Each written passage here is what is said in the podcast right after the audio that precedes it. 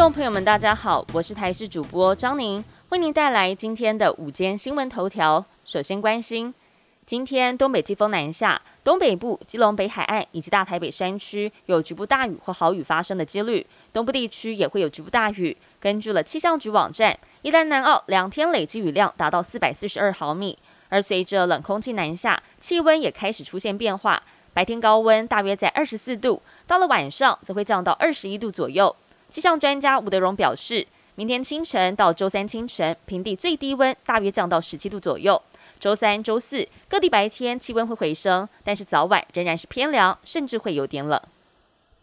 苏花路廊受到了东北季风还有热低压共伴效应持续带来的强降雨影响，昨天晚上雨势不断，三小时降雨量达到一百九十八毫米。公路总局为了用路人的安全，在昨天晚上八点钟封闭台九丁线苏澳到东澳路段。第四区养护工程处表示，今天清晨雨势稍微的趋缓，立即出动巡查和清理落石。上午七点钟解除了封闭，恢复正常通行。但是也呼吁用路人，最近因为降雨的关系，苏花路廊边坡非常不稳定，行驶山区公路时要多加注意路况，小心落石。在强降雨期间，非必要请勿进入。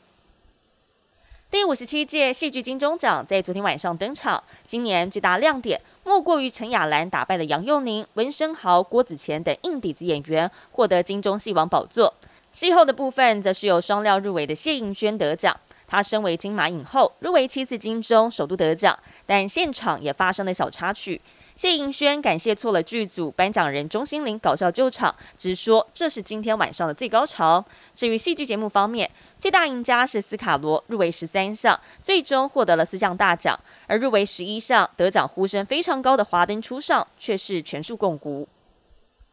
国际焦点：中共第二十次全国代表大会在二十二号闭幕。中国前国家主席胡锦涛在途中众目睽睽之下被带离了会场，引起各界议论纷纷。因为胡锦涛在被工作人员架离时多次的抗拒，但仍然被工作人员带走，整个过程全被拍了下来。一旁的习近平则是老神在在。不过呢，对此新华社官方首度回应说，当时是胡锦涛身体不适，现在的情况已经好很多了。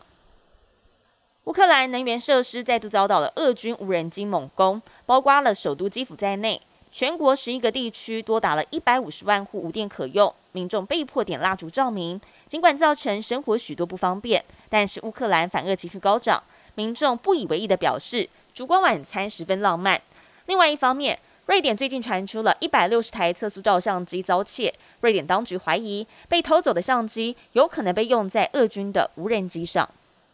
本节新闻由台视新闻制作，感谢您的收听。更多新闻内容，请持续锁定台视新闻与台视 YouTube 频道。